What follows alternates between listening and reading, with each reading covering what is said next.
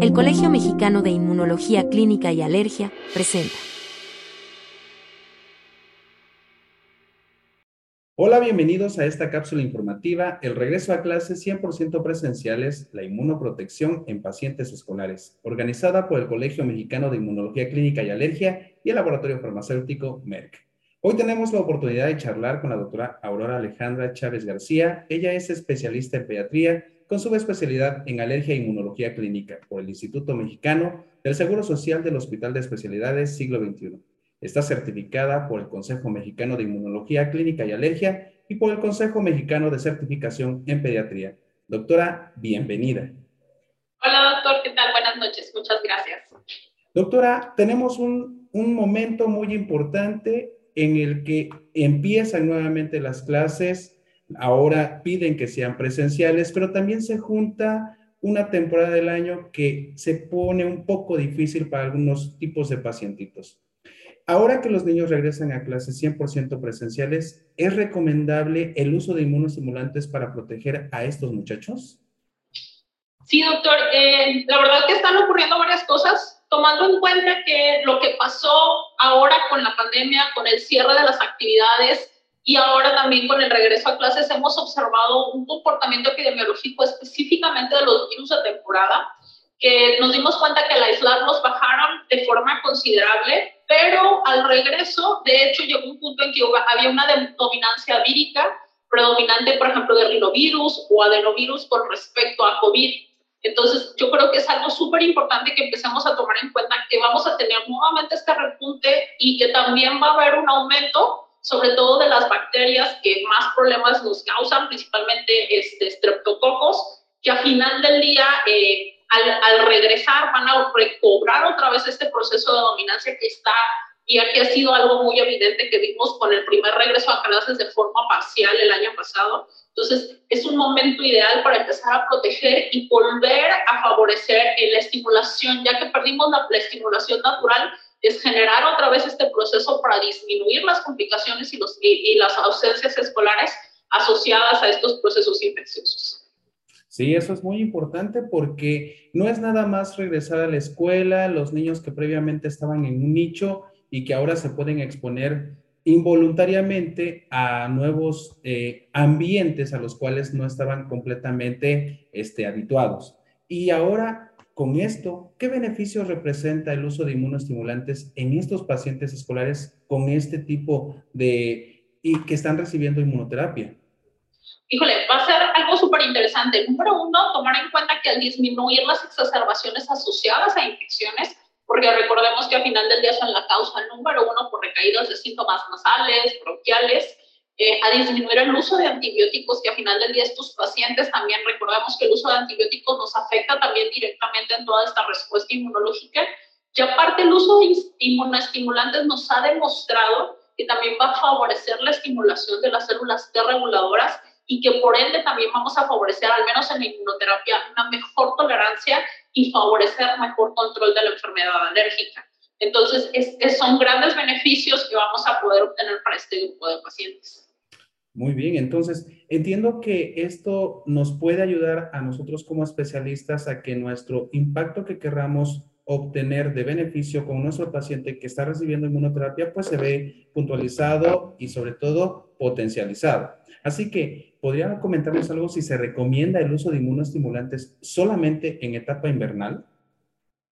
No, de hecho se puede utilizar en cualquier momento y eh, asociado a la inmunoterapia trae muchísimos beneficios si tomamos en cuenta, eh, vuelvo a este punto, esta, este beneficio que está presentando específicamente, aquí hay menos exacerbaciones, así es que no hay interrupciones de nuestra inmunoterapia. Y segundo lugar, también al aumento de la cantidad de células T y también a otros beneficios inmunológicos que vamos a ir teniendo. Entonces, la realidad es que se puede utilizar en cualquier momento y es importante eh, que, que evaluemos a nuestros pacientes, sobre todo en aquellos que suelen tener infecciones recurrentes. Correcto. Ahora, a veces nos enfrentamos a ciertas circunstancias que muy pocas personas pueden comprender. Tenemos algunos eh, abanicos de posibilidades y alternativas de tipos de estrategias que podemos utilizar. ¿Cuáles son las principales diferencias entre los inmunoestimulantes disponibles que nos pueda comentar? Ok, hay principalmente inmunoestimulantes que son los lisados bacterianos, los sintéticos, los probióticos, prebióticos y todos los que se conocen como los herbolarios. Eh, los, eh, dentro de los inmunoestimulantes también de los lisados bacterianos, dependiendo de la forma en que se obtuvo el lisado, es que se clasifica en enzimatos, enzimáticos, químicos y, mecánicos. Entonces, dependiendo de ese proceso también es qué tan puro se logra obtener la proteína que le estamos presentando al paciente. Aquellos que fueron sometidos de forma química o enzimática suelen presentar también alteraciones y esto puede repercutir en la respuesta inmune, ya que la proteína puede estar alterada. Los lisados bacterianos mecánicos polivalentes son los que han demostrado una mejor integridad de las proteínas y por ende una mejor respuesta inmunológica eh, dentro de su trabajo. Los sintéticos, específicamente, por ejemplo, pidotimod, eh, en algunos estudios que se hicieron, de hecho, ahora durante la pandemia, se logró demostrar que no, no había ese beneficio que demostraba específicamente en la estimulación de células dendríticas o en el aumento de la producción de interferones. Por ende, también hay que evaluar en qué momento sí favorece mucho la inmunoregulación, está funcionando más como un inmunoregulador o modulador, más que como un inmunoestimulante. Entonces, hoy en día también se despertó después de ese estudio y de esa revisión, pues que probablemente haya más que cero que se pueda combinar con algún lisado para lograr estos beneficios. Entonces, hoy en día yo creo que también hay que evaluar qué tipo de inmunestimulante vamos a escoger dependiendo de las características de nuestro paciente. Claro, sí. Eh, individualizar el tratamiento siempre nos va a dar mejores oportunidades y mejores resultados. ¿Qué comentarios finales nos puede compartir con respecto a los beneficios inmunológicos cuando ocupamos un inmunoestimulante? Hola, doctor. Yo creo que esa es la pregunta mucho, la más interesante. Eh, hay varios estudios, de hecho hay uno que acaba de salir justo prácticamente este año, donde a un grupo de pacientes coreanos adultos se les estuvo dando eh, lisados bacterianos mecánicos polivalentes y al estar haciendo las revisiones observaron justamente el aumento de, de los, de, de, las células NK, se estuvieron cuantificando eh, la, la, cantidad de células NK y fue súper importante porque los fueron clasificando previo al tratamiento, post tratamiento y fue contra placebo. Y entonces ahí se pudo demostrar uno de esos grandes beneficios. También en el estudio este que le mostré de pidotimod, se de hecho, el, estudio fue pidotimod contra lisados bacterianos mecánicos polivalentes y estos sí llevan a demostrar el aumento de la producción de células eh, dendríticas, que es algo súper importante, y también se pudo cuantificar el aumento de interleucinas para tratar de favorecer la regulación también del sistema inmune. Entonces, todos estos beneficios aunados a los que ya sabemos, como el tener unas células dendríticas maduras, tenemos una mejor estimulación de células de naive y también el favorecer un mejor eh, estímulo de células T reguladoras, el cambio al final del día, el aumento de la IgA secretora a nivel de las glucosas respiratorias y gastrointestinales y por ende también favoreciendo eh, la protección no nada más contra bacterias, sino también contra virus.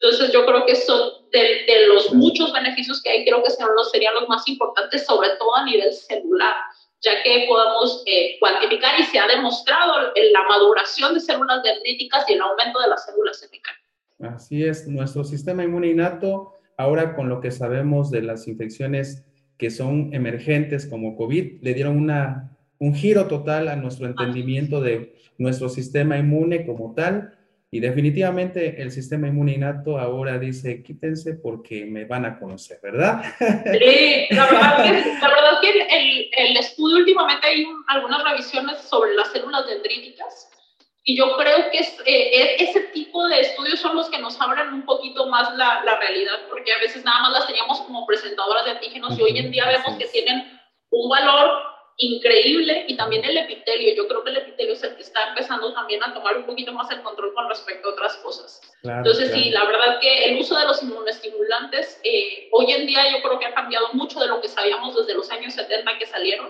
Pues yo creo que sí son una excelente alternativa y que pues afortunadamente ya existe evidencia científica, que es lo más importante. Así es. Doctora, ¿algún comentario final que nos quiera compartir?